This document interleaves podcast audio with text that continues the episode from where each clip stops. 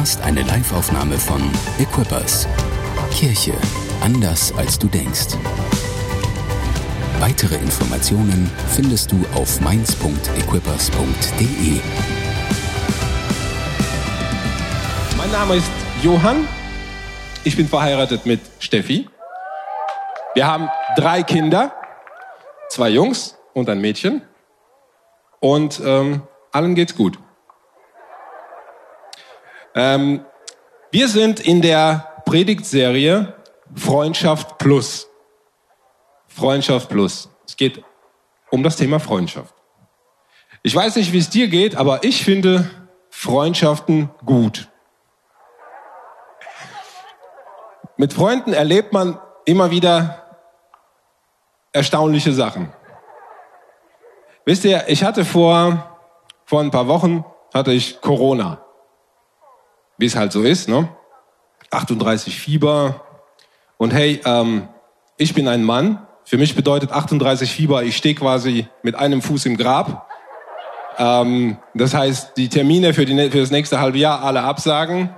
Ähm, ich bin krank. Quasi so kurz vor Tod, Todsterbenskrank.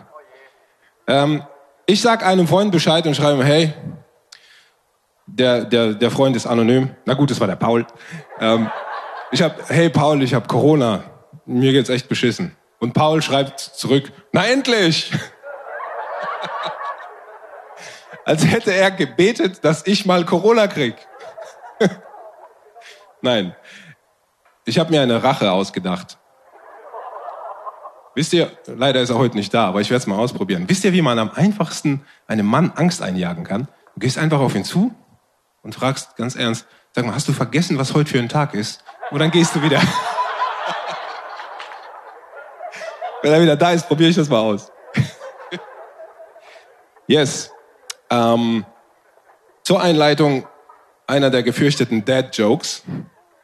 Wir haben es ja, wir haben es ja zum Thema, wir, wir haben es ja mit mit ähm, Freundschaft, ne? Und ich habe einen Dad-Joke zum Thema Freunde. Egal wie jung deine Freunde sind, Jesus Freunde waren Jünger.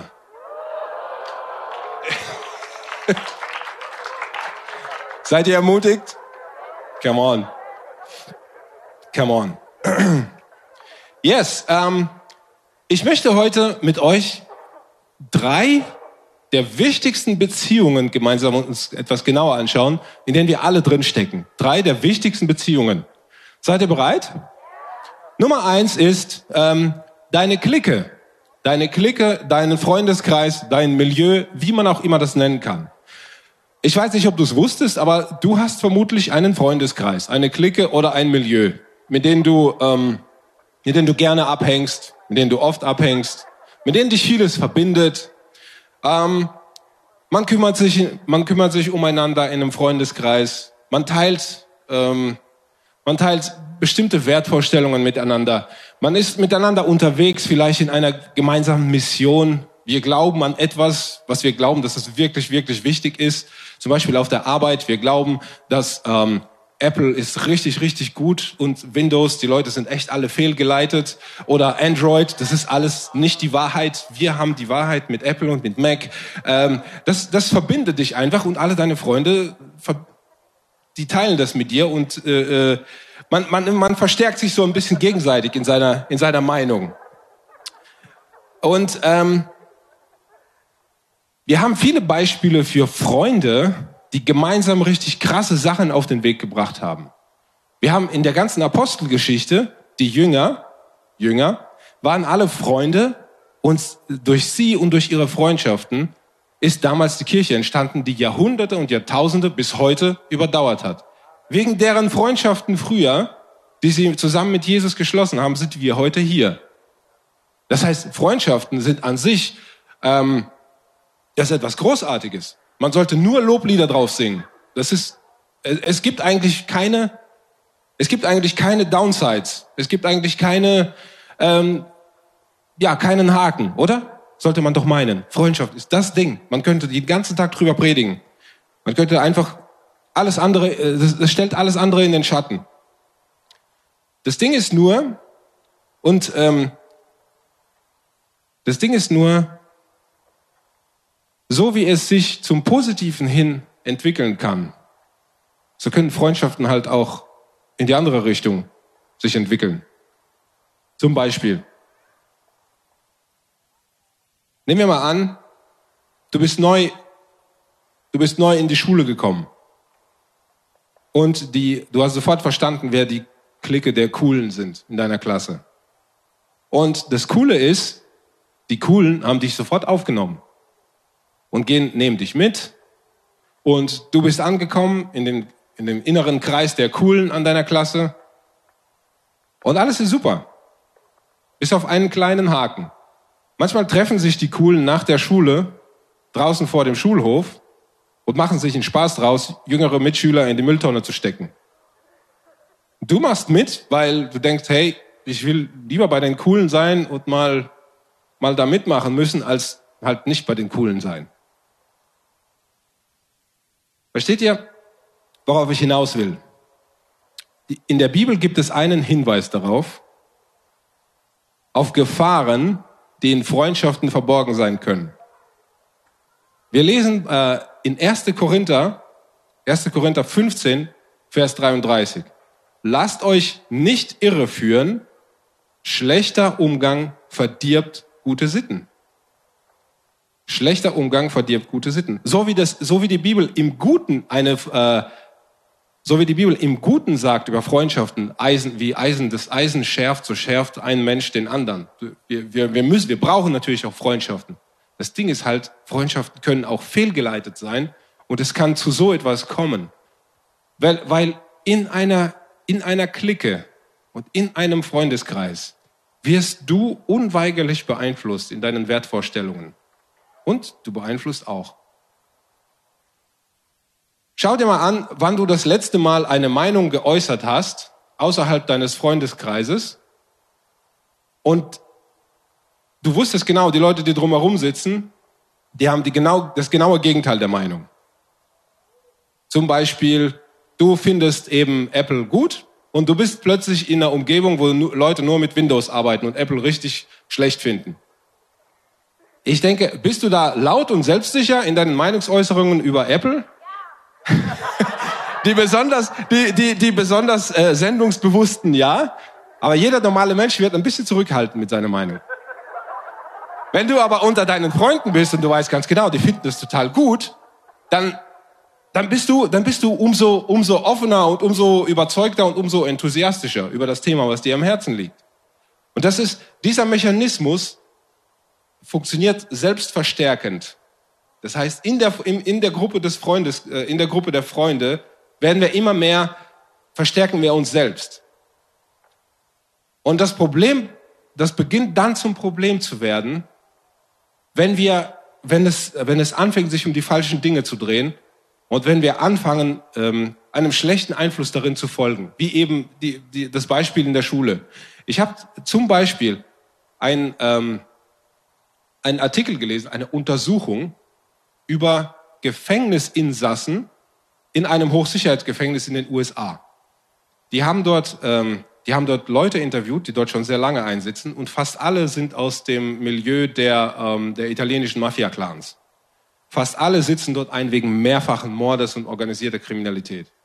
Und sie haben mit ihnen Interviews geführt über ihre, über ihre Moralvorstellungen und darüber, was, ähm, was sie richtig und falsch finden, über ihr Schuldbewusstsein. Und das Erstaunliche ist, diese Leute, denen fehlt jegliches Schuldbewusstsein alles, was sie gemacht haben, manche von ihnen haben Polizisten getötet, gegnerische, gegnerische Clans, äh, Leute aus gegnerischen Clans getötet. Ihnen fehlt jegliches Schuldbewusstsein. Sie haben eine Wertvorstellungen und Moralvorstellungen, die das, was sie tun, ähm, integrieren. Und sie sagen dann, okay, wenn ich es nicht gemacht hätte, hätte es jemand anders gemacht. Oder ich habe nur meinen Job gemacht. Oder die anderen haben angefangen. Oder solche Sachen wurden äh, ähm, der Strafbestand oder die Schuld wurde komplett wegrationalisiert. Und es ist allen klar, dass wenn diese Leute das Gefängnis verlassen werden, werden sie wieder rausgehen in ihr Milieu und sie werden genauso weitermachen wie bisher. Das ist ein Problem.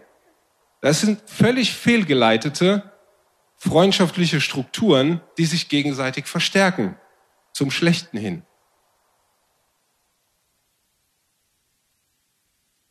Wir haben, wir haben sogar eine noch deutlichere Warnung in der Schrift, dass unsere Freundschaften uns sogar in direkten Konflikt mit Gott führen können. Jakobus 4, Vers 4. Ihr Ehebrecher, wisst ihr nicht, dass Freundschaft mit der Welt Freundschaft mit Gott ist? Wer der Welt Freund sein will, der wird Gottes Feind sein. Ehrlich gesagt, hier ging es mir ein bisschen kalt den Rücken runter. Es ist eine sehr harte und sehr krasse Formulierung.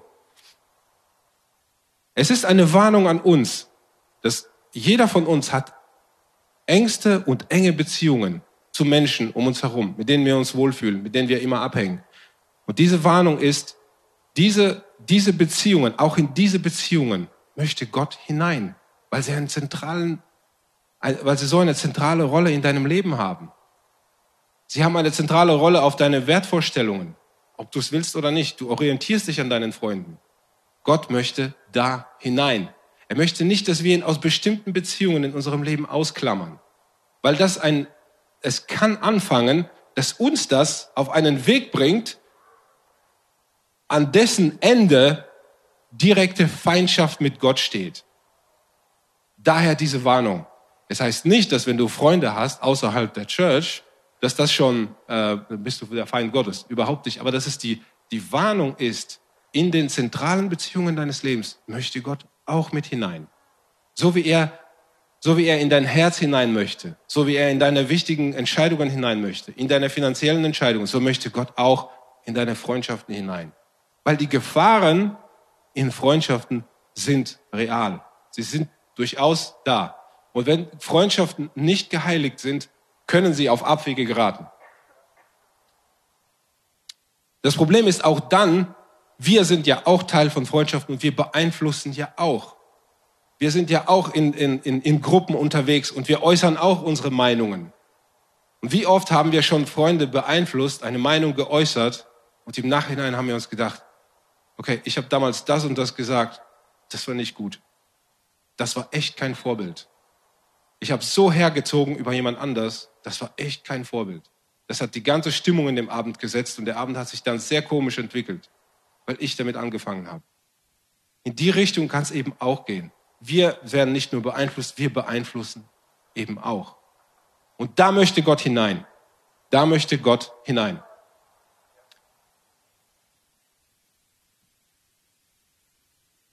Mein zweiter Punkt. Wir kommen darauf noch zurück, auf die Freunde. Ich will das nicht so stehen lassen. Wir kommen darauf noch zurück. Nicht, dass, äh, nicht, dass ihr jetzt denkt, okay, das ist jetzt ein komisches Ende. Das, das zweite, die zweite wichtige, der, zweite wichtige Bereich von Beziehungen ist deine, ähm, deine Beziehung zu dir selbst. Wusstest du, dass du eine Beziehung zu dir selbst hast? Ohne jetzt psychologisch zu werden, aber überleg mal, wie oft du sogenannten Self-Talk betreibst. Also wie oft du mit dir selber redest. In Gedanken. So, okay, jetzt ist der Tee schon wieder leer. Mist, wer hat ihn jetzt leer gemacht? Jetzt muss ich gucken, wo es wieder Tee gibt. Oder wer hat denn jetzt diesen, diesen Müllsack hier so komisch aufgehängt? Das war doch bestimmt wieder meine Frau oder mein Mann. Der hängt, der hängt total schepp. Warum kann er denn nicht endlich einfach mal und warum hast du gestern nicht das und jenes gekauft? Und warum hast du es gestern vergessen, das hier hinzustellen? Self-Talk. Wir reden mit uns selbst fast ständig, ob wir das wollen oder nicht. In unseren Gedanken sind wir ständig in einem Dialog mit uns selber beschäftigt. Das ist ein wichtiger Indikator, dass du eine Beziehung zu dir selbst hast. Ohne jetzt allzu psycho zu werden. Nimm's einfach mal so an. Du hast eine Beziehung zu dir selbst. Und sie kann auf Abwege geraten, so wie jede Beziehung in deinem Leben. Wir haben, und die Auswirkungen davon sind, sind dermaßen, man sagt ja, dein Leben nimmt die Richtung an, wie das, woran du ständig denkst. Das, worüber, was ständig in deinem Kopf geht, ungefähr in diese Richtung wird sich auch dein Leben entwickeln. Das heißt, die Konsequenz von unserem Self-Talk ist extrem wichtig. Irgendwann wird das, was wir über uns selbst aussprechen und mit uns selbst besprechen, irgendwann wird es eine selbsterfüllende Prophetie. Ich will ein, auf ein paar Aspekte eingehen, auf ein paar Sachen, die in unserer, die in unsere Beziehung zu uns selber sich einschleichen können. Ja? Es sind Dinge, die mir bei mir selbst auffallen, ehrlich gesagt, am meisten. Deswegen, deswegen gehen wir da mal kurz rein. Das erste ist, wenn wir, wenn wir mit uns selber, wenn wir mit uns selbst sprechen, wenn wir mit uns selbst, äh, über uns selbst nachdenken, kommt immer wieder so eine, kommt immer wieder so eine Überzeugung hoch, alles hängt von mir ab. Alles hängt von mir ab. Wenn ich das jetzt nicht schaffe, wenn ich das jetzt nicht mache, dann wird, dann wird es nicht funktionieren. Mein, das Gelingen meines Lebens hängt davon ab, dass ich die richtigen Entscheidungen treffe, dass ich den richtigen Job auswähle, dass ich auf die richtige Uni gehe, dass ich die richtigen Klamotten trage, dass ich die richtige Berufung verfolge und dass ich den richtigen Partner finde. Alles hängt davon ab. Und wir haben dann ein bestimmtes Ideal im Kopf, mit dem wir durchs Leben gehen. Und alles hängt davon ab, dass dieses Ideal erreicht wird. Das Problem ist nur, es ist fast unmöglich. Es ist fast unmöglich, dass wir unserem eigenen Ideal gerecht werden, dass wir diese, dass wir, dass wir diese Sachen, die wir uns vornehmen, dass wir die auch zu Ende führen. Und das macht uns wahnsinnig. Wir, wir denken, wenn wir das nicht hinkriegen, und wir kriegen es oft nicht hin, und wir werden wahnsinnig dabei. Wisst ihr, das Ding ist, es baut eine Atmosphäre von Angst in uns auf, dass wir es nicht hinkriegen. Das, es hängt alles von mir ab und ich krieg's nicht hin. Und dann habe ich Angst. Und Angst ist häufig ein schlechter Ratgeber. Angst führt dazu, dass du in dir selbst verkrampft bist, dass deine Kreativität nicht richtig funktioniert. Und das ist etwas, wo wir uns selber unter Druck setzen, weil wir eben denken, weil diese Überzeugung in unserem Kopf ist, alles hängt von mir ab. Und das äußert sich, natürlich niemand würde das so genau so direkt zugeben, aber das äußert sich in solchen Gedanken wie, hilft dir selbst, dann hilft dir Gott. Klingt erstmal tough und stark, hilft dir selbst, dann hilft dir Gott, so selbst voller Selbstvertrauen aber genau das steckt dahinter. Es hängt nur von mir ab. Oder ein anderes Ding, was ein bisschen drauf aufbaut, ist, in unserem Self-Talk beurteilen wir uns ständig und bewerten uns und vergleichen uns. Jetzt habe ich zum Beispiel in, in Sport eine 2. Meine beste Freundin hat in Sport eine 1. Obwohl ich ständig besser war bei den Übungen. Wie kann das sein? Oder der hat's so drauf, ich werde es nie so drauf kriegen wie er. Da brauche ich es doch gar nicht anzufangen. Es führt uns in eine Spirale, in eine Spirale, der es, es entwertet unsere eigenen, es entwertet unsere eigenen, ähm, unsere eigenen Vorstellungen über uns selbst. Es führt dazu, dass wir ständig bei einem Vergleich zu schlecht abschlagen und dass wir bestimmte Dinge gar nicht erst anpacken, gar nicht erst anfassen. Und der dauerhafte Vorwurf uns selbst gegenüber steht immer im Raum. Egal, wenn ich mich mit mir selber befasse, es ist ein dauerhafter Vorwurf mir selbst gegenüber. Es wird sich irgendwann, früher oder später, wird sich das auf andere übertragen. Wenn wir uns vergleichen, wenn wir uns bewerten. Es wird, es wird sich darin übertragen, dass wir anfangen, auch andere zu bewerten und uns selbst, äh, äh mit uns selbst entweder niedriger oder höher zu stellen. Und es wird sich auf unsere Beziehungen mit anderen ebenfalls übertragen. Deswegen ist das so ein zentraler Punkt in unserer Beziehung zu mir selber. Das Bewerten und das Vergleichen. Und das kommt fast unweigerlich hinein. Ob du Christ bist oder nicht, es kommt in unsere Herzen hinein, dass wir anfangen, anfangen, eine andere Messschnur anzulegen, als die, die Jesus eigentlich für uns hatte. Und die Messschnur, die Jesus für dich hat, zu der kommen wir gleich. Ein anderes Ding, was immer wieder in unsere, in unser Herz hineinkommt, in das, was wir mit uns herumtragen, in das, was wir mit uns selber besprechen. Das ist, wir tragen mehr, als wir sollten. Wir tragen unser altes Versagen mit uns herum. Wir tragen Enttäuschung mit uns herum. Wir tragen alte Verletzungen mit uns herum. Wir können sie nicht loslassen. Ich habe ein Beispiel von jemandem gehört, der mit Jugendlichen zusammenarbeitet. Und er hat, mit einem, er hat einen Jugendlichen begleitet, so eine Art Sozialarbeit. Und der Jugendliche hat äh, richtig traumatische Erlebnisse mit seinem Vater gehabt. Und sein großes Problem war, er hat immer wieder gesagt, ich hasse meinen Vater, ich hasse meinen Vater, ich hasse meinen Vater. Und der, ähm, sein Begleiter, hat ihm zu ihm irgendwann mal gesagt, hör mal, das ist so, als würdest du Gift trinken und hoffen, dass dein Vater tot umfällt davon. So funktioniert das nicht. Diese, diese Enttäuschung und diese, diese Bitterkeit aus der Vergangenheit immer mit sich herumtragen, ist so wie Gift trinken.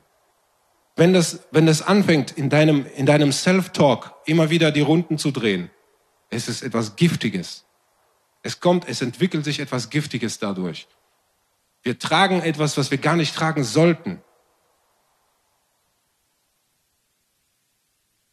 Wisst ihr, der Punkt hier ist, wie könnte, der Punkt, den ich machen will, ist, wie könnte deine Beziehung zu dir selber aussehen, wenn du plötzlich mit Sicherheit weißt, dass die wichtigsten Dinge in deinem Leben gar nicht von dir abhängen.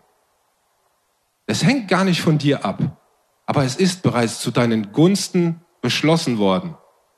Da ist jemand, der daran arbeitet, dass die wichtigsten Dinge in deinem Leben zu deinem Segen und zu deinem Gunsten geregelt werden. Was würde das mit deiner Psychologie machen? Oder was würde es mit deiner Psychologie machen, wenn du feststellst, du wirst nicht mehr bewertet und verglichen werden? Der große Preis für dein Leben ist schon bezahlt worden. Du bist etwas, du bist ein Unikat. Und du brauchst dich in deinen Gedanken nie mehr mit demjenigen zu vergleichen, mit dem du dich immer verglichen hast. Mit deinem Kollegen, der das Eckbüro gekriegt hat, weil, weil er seine Reports immer rechtzeitig ab, äh, fertig hat. Oder mit deinem, mit deinem Mitschüler, der die Eins in Sport hat, obwohl du denkst, dass du viel besser bist im Turnen als er. Du brauchst dich einfach nie wieder zu vergleichen. Was würde das mit dir machen? Was würde das mit deinem Self-Talk machen? Was würde es mit dir machen, dass für alles, was dich jetzt belastet, für alles, was du jetzt gerade mit dir herumträgst, gibt es eine Lösung. Und die Lösung kommt. Zu gegebener Zeit wird es gelöst werden. Was würde es mit deinem Herzen machen? Realisier das mal. Das, was du jetzt gerade, als du hier reingekommen bist, hattest du irgendetwas im Kopf, irgendetwas im Herz, hast du rumgedreht und das hat dir keine Ruhe gelassen und das ist, es beschäftigt dich, weil es nicht funktioniert und das nicht so sein soll, wie es soll und das ärgert dich und das ärgert dich, dass es dich ärgert und du es nicht vergessen kannst. Die gute Nachricht ist, was ist, wenn es dafür eine Lösung gibt? Jemand hat sie schon bereit. Was würde das mit dir machen? Was wird das mit deinem Herzen machen? Was wird es mit deinem Self-Talk machen?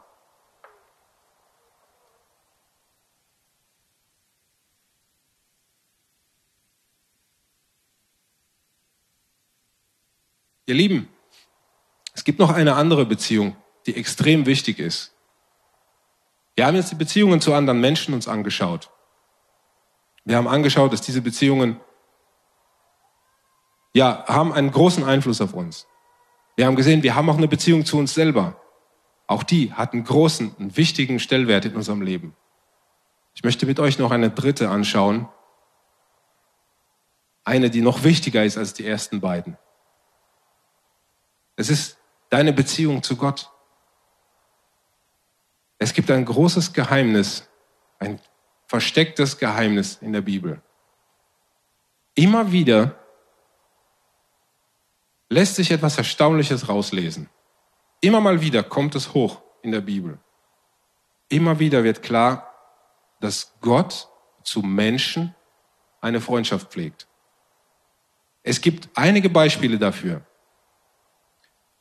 Es ist, und es liest sich wie eine Einladung und ein Versprechen. Die Einladung ist, schau mal, Gott hat eine Freundschaft zu dem und dem. Und es gibt auch eine Einladung.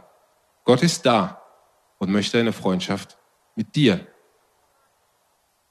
Zum Beispiel, ihr kennt doch die Geschichte von Sodom und Gomorra. Die Städte, die so, so schlimm waren, dass Gott sie zerstören musste. Bevor er es tat, kam Gott zu Abraham. und hat ihm davon erzählt. Die Frage ist, warum? Warum hat er das gemacht?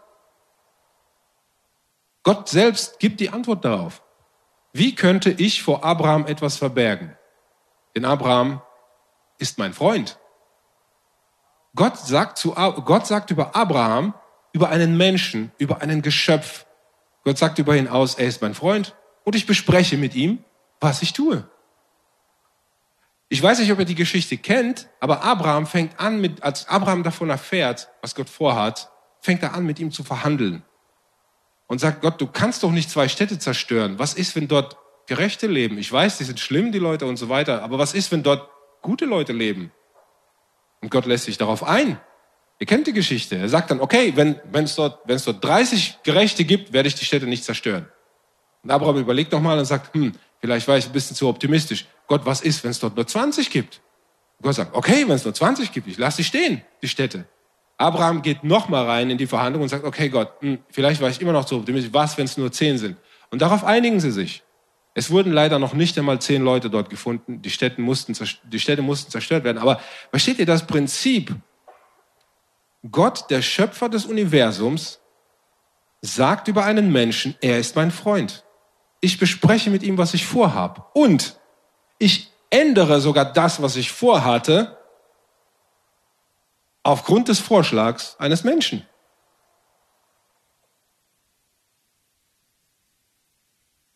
Über Abraham heißt es in Jakobus 2, 23, Abraham hat Gott geglaubt und das ist ihm zur Gerechtigkeit geworden und er wurde ein Freund Gottes genannt.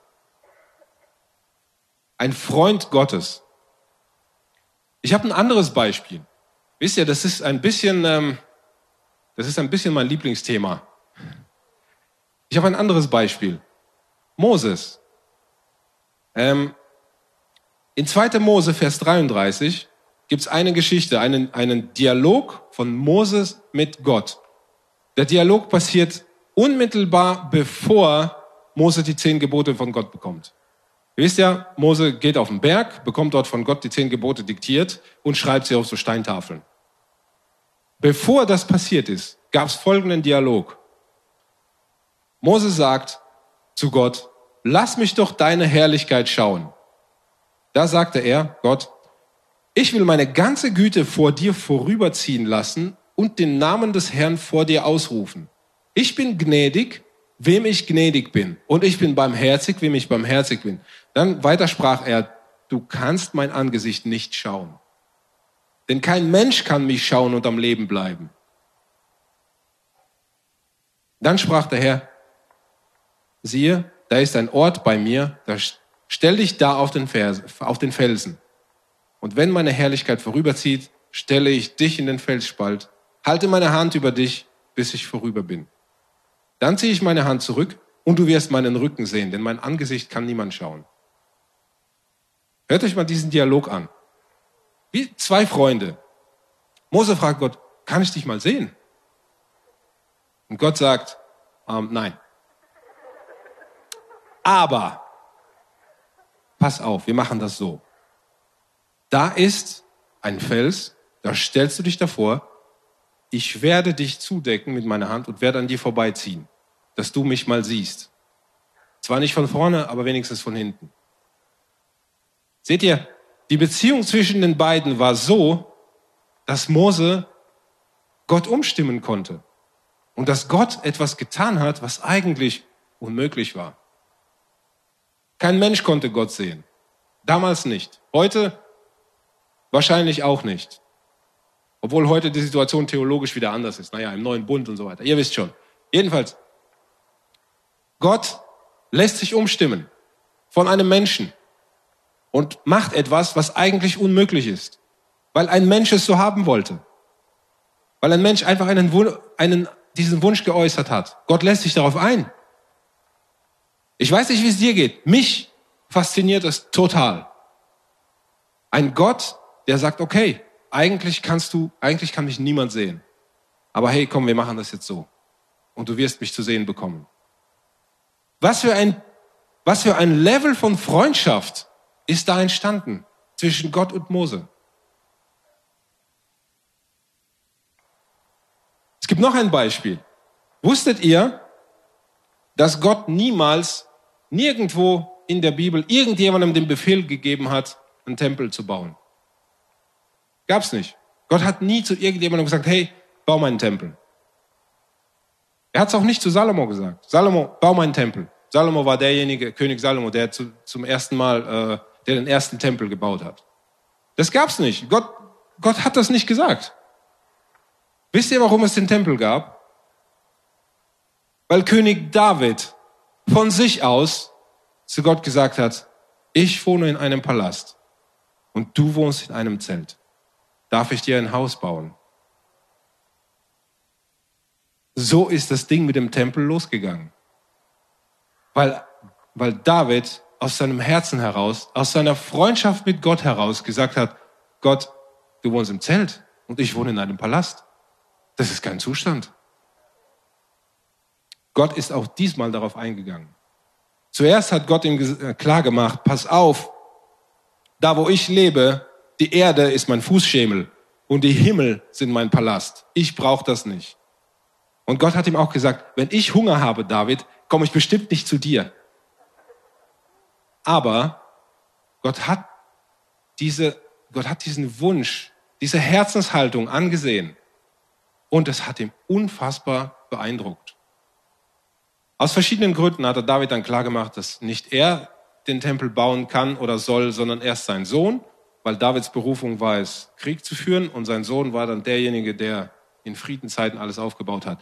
Aber versteht ihr, eines der wichtigsten Dinge in der Geschichte Israels, in der Geschichte Gottes mit Israels, eines der zentralen Dinge, nämlich dieser Tempel, entstand, weil jemand in seinem Herzen gesagt hat, ich möchte Gott auf eine besondere Art und Weise ehren.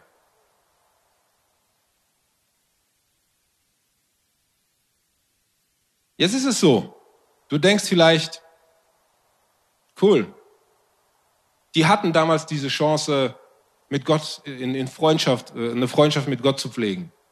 Was ist denn mit uns heute? Was hat denn das jetzt mit uns zu tun? Wie kann ich denn Gottes Freund werden? Kann ich das überhaupt? Wie funktioniert das jetzt alles?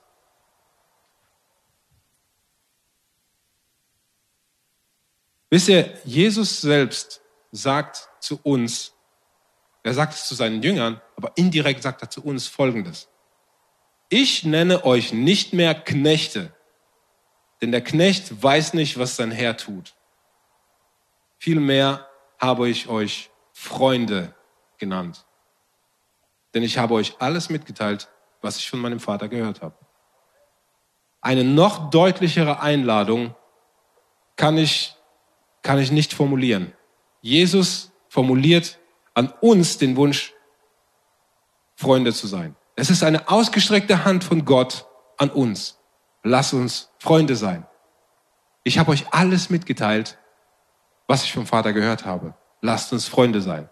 Das ist der Unterschied zwischen einem Knecht und einem Freund. Der Knecht führt Befehle aus. Der Freund ist aber eingeweiht in die Pläne. Es besteht eine Herzensverbindung, eine Verbindung Herz zu Herz. Man spricht über die Pläne. Man ändert sie auch hin und wieder. Man befindet sich auf Augenhöhe. Das ist etwas, was Gott für uns vorhat. Ist das nicht großartig? Ein Freund Gottes zu sein, mit Gott auf Augenhöhe zu reden über die Dinge, die dich betreffen, über die Dinge, die andere Menschen betreffen. Stellt euch vor, was daraus alles entstehen kann. Wir haben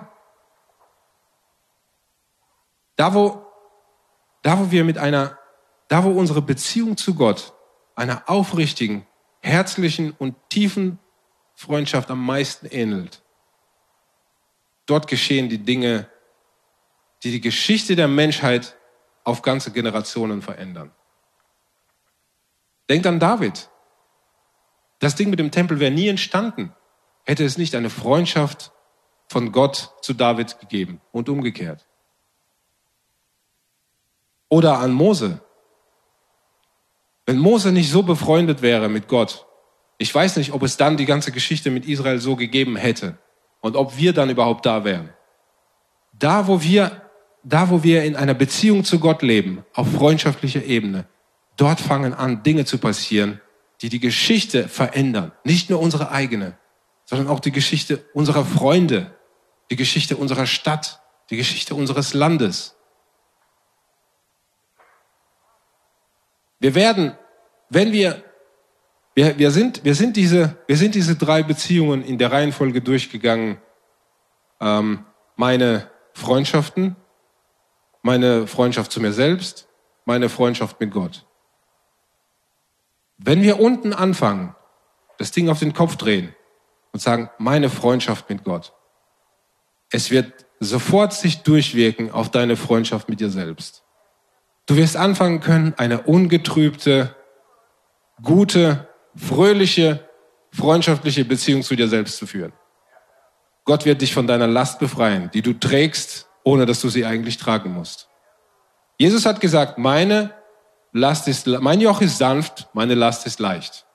Und wenn sich dein Leben anfühlt, als ob du einen drei Tonnen Rucksack mit dir rumschleppst, das ist ein Indikator dafür. Du trägst etwas, was du eigentlich gar nicht tragen sollst. Weil Jesus gesagt hat, meine Last ist leicht, mein Joch ist sanft. So fühlt sich das an, wenn man mit Jesus läuft. Eine leichte Last, ein leichtes Joch. Wenn wir in Freundschaft zu Gott laufen, wenn wir in Freundschaft zu Gott leben, er wird unser Joch leicht machen. Unsere Last wird leicht. Wir müssen nicht alles rumtragen mit uns aus der Vergangenheit. Wir müssen auch nicht glauben, dass alles von uns abhängt.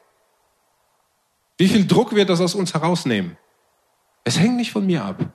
Es hängt von Gott ab. Und ich vertraue ihm und ich werde diese Schritte gehen. Ich habe eine Freundschaft zu Gott. Und mein Leben wird gelingen. Er kümmert sich. Er kümmert sich. Es hängt nicht nur von mir ab. Wie viel wird sich ändern in unseren Beziehungen zu anderen? Wie oft, wenn wir ehrlich sind, wie oft ist es doch so, dass in unseren Beziehungen zu anderen Menschen, in unseren Beziehungen, in unserem Freundesgeist, in unserer Clique, in unserem Milieu, gehen wir, gehen wir nur deswegen hin, weil wir Bestätigung wollen, weil wir bestätigt haben wollen. Wir gehen dahin in, in eigenem Interesse. Wir wollen bestätigt sein. Wir wollen uns die, unseres Statuses bewusst werden. Wir gehen hin, weil wir nehmen wollen, weil wir nichts zu geben haben. Das wird sich umkehren. Wenn du in Freundschaft zu Gott unterwegs bist, wird sich das umkehren. Weißt du warum? Jesus Versprechen ist, aus euren Leibern werden Ströme des lebendigen Wassers fließen. Du wirst in deinem Freundeskreis sitzen und alle werden merken, oh, hier ist eine Frische da. Es geht, es geht ihm heute nicht nur um ihn selbst, es geht ihm tatsächlich, er ist wirklich interessiert an seinen Freunden. Du wirst neue Impulse setzen können in deinem Freundeskreis, weil es nicht mehr um dich selbst gehen wird. Du wirst die wahren Probleme sehen können. Und du wirst einen Maßstab setzen können, der deinen Freundeskreis verändert. Du wirst da gegen den Strom schwimmen können, wo es wirklich drauf ankommt. Als lebendiger Fisch, gefüllt mit dem Heiligen Geist. Raus in die Welt. Am Ende wird es so sein, wenn wir in Freundschaft mit Gott unterwegs sind. Wenn das, was, wenn das, was uns bewegt, das ist, was Gott bewegt,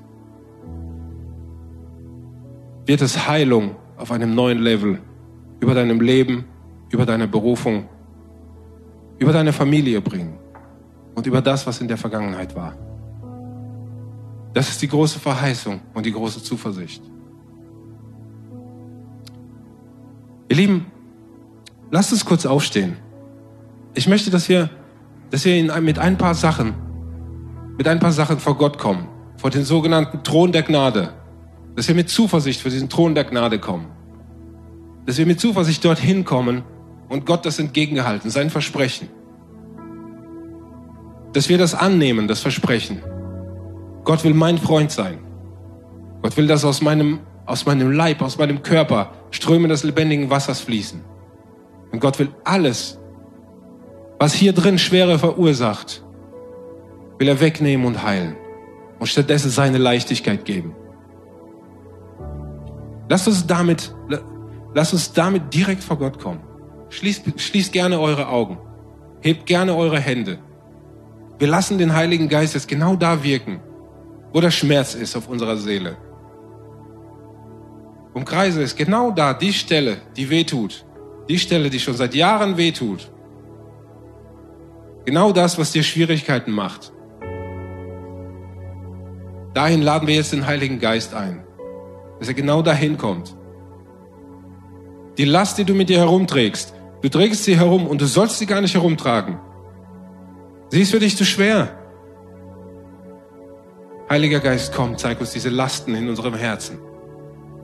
Zeige uns, wie wir diese Last ablegen können. Wir legen sie ab vor deinem Kreuz. Wir legen sie ab vor deinem Thron. Wir geben sie dir, weil du uns eingeladen hast, das zu tun. Du willst uns die Leichtigkeit schenken und die Heilung. Die Last der Selbstverdammnis, dass wir es schon wieder nicht hingekriegt haben. Die Last der Verletzung. Wir wurden verletzt und wir tragen es mit uns rum und wir können es nicht liegen lassen. Wir bitten dich, dass du uns die Last abnimmst. Heiliger Geist, die Angst, dass ich es nicht hinkriege, dass es nicht genug ist, was ich habe, dass ich nur alles falsch mache, dass die anderen so viel besser sind, diese Last bringen wir zu dir. Und wir bekennen, du hast es in der Hand. Deine Lösung ist schon fertig. Sie wartet auf den Zeitpunkt. Und wir wollen im Glauben, wollen wir es aussprechen über unsere Angst, es dich hinzubekommen, sprechen wir in Glauben aus, du wirst es hinbekommen, denn du hast es schon hinbekommen. Und es ist in deinem Interesse, dass mein Leben gelingt. Die größte Kraft des Universums, die größte Kraft des Universums arbeitet für dein Wohlergehen, für dich, damit dein Leben gelingt, für dich, dass dein Leben leicht wird, dass es sich leicht einfühlt dass inmitten des Sturms du keine Angst zu haben brauchst. Denn es hängt nicht von dir ab. Das Wichtigste, das Allerwichtigste ist schon getan. Vor 2000 Jahren am Kreuz. Heiliger Geist, wir empfangen. Wir empfangen von dir Heilung. Wir empfangen von dir Freisetzung. Wir wollen es mitnehmen. Wir wollen es hochhalten. Wir wollen darin leben und der Einladung folgen, deine Freunde zu sein. Freundschaft mit dir zu pflegen. Danke, dass du hier bist. Jesus. Danke fürs Zuhören. Weitere Informationen findest du auf mainz.equippers.de.